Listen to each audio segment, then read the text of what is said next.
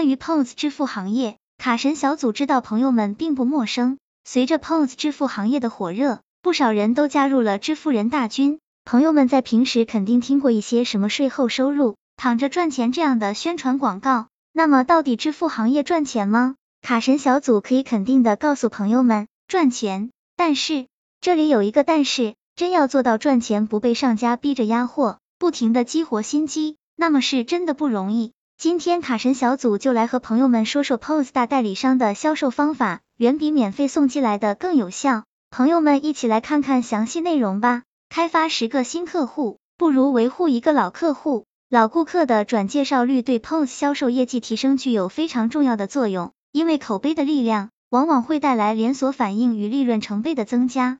所以卡神小组建议朋友们要重视老客户服务与维护，并提升老客户转介绍率。根据卡神小组了解，POS 代理商每天发愁的就是怎么卖出去 POS 机，任何事情都比不过销售 POS 机的重要性。卡神小组通过分析多位 POS 大代理商的出货渠道进行了总结，主要分为以下几个重要方式。大部分公司以提升效率来提高整体团队业绩。作为一个追求利益最大化商务团队，应以不同渠道采集到的信息，根据展业过程中。对整个营销进行合理布局和合理规划，在拓展市场必须有明确思路和战术细节。以下是分析 POS 市场渠道信息：一、银行资源，从银行自身资源及周边环境，恰恰是我们借助的平台，做到资源整合共赢方式。机会在于把握。现在市场交易付费方式逐步转移电子付费，POS 设备是目前市场上首选产品。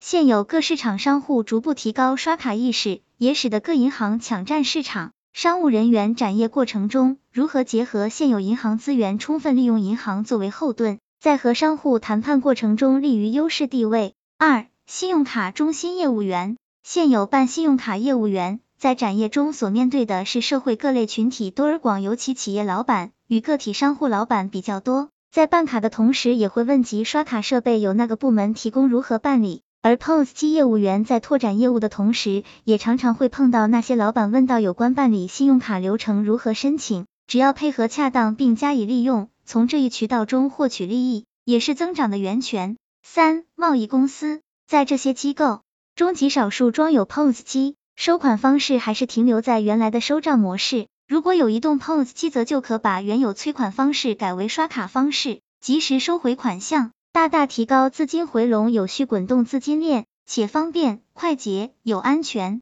四、批发市场，批发市场相比就不要卡神小组说了，人手一台 POS 机是必备的，有的商户甚至有四到五台 POS 机来收款。五、朋友介绍，周围朋友最为有利用价值，每个人都有自己一个群体纽带，因每个关系链都是不同人群组成的。只要使周边朋友知道你从事 POS 事业，再加以利用，做好枢纽关系，相信受益匪浅。六黄页销售渠道有很多途径，关键大家是否留意自己身边机遇，即使极为不起眼，小广告都是大家机会。就从黄页说，里面刊登的都是企业、个体户、工厂、销售业、服务行业等。七互联网销售渠道，线上客户来源真的不容小觑。卡神小组建议朋友们。在网上做好宣传和介绍工作，这样可以更好的推广自己的 POS 机。八、地方传媒，传媒是信息收集渠道为主导，如杂志、广电、报纸，都是身边发生最及时准确消息，每天更新刊登信息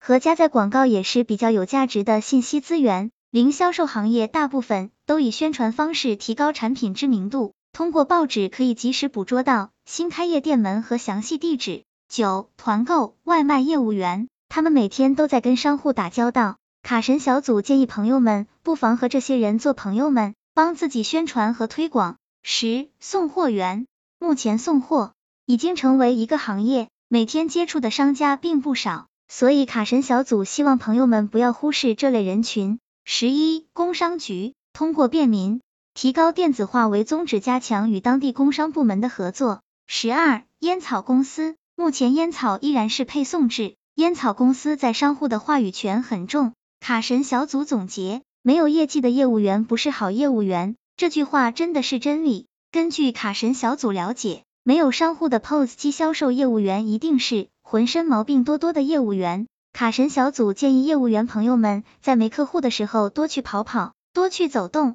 毕竟没有客户就意味着没有业绩，没业绩也就代表着没收入。在最后，卡神小组祝所有 POS 销售人员业绩多多，希望这个资料对朋友们有所帮助。